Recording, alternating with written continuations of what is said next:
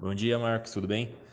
É, como eu te falei, a campanha Sangue Corintiano acontece no próximo dia 26, no sábado, aqui em Ponta Grossa, a pedido do MPAR, é, devido baixa, ao baixo nível de bolsas de sangue existentes na, no.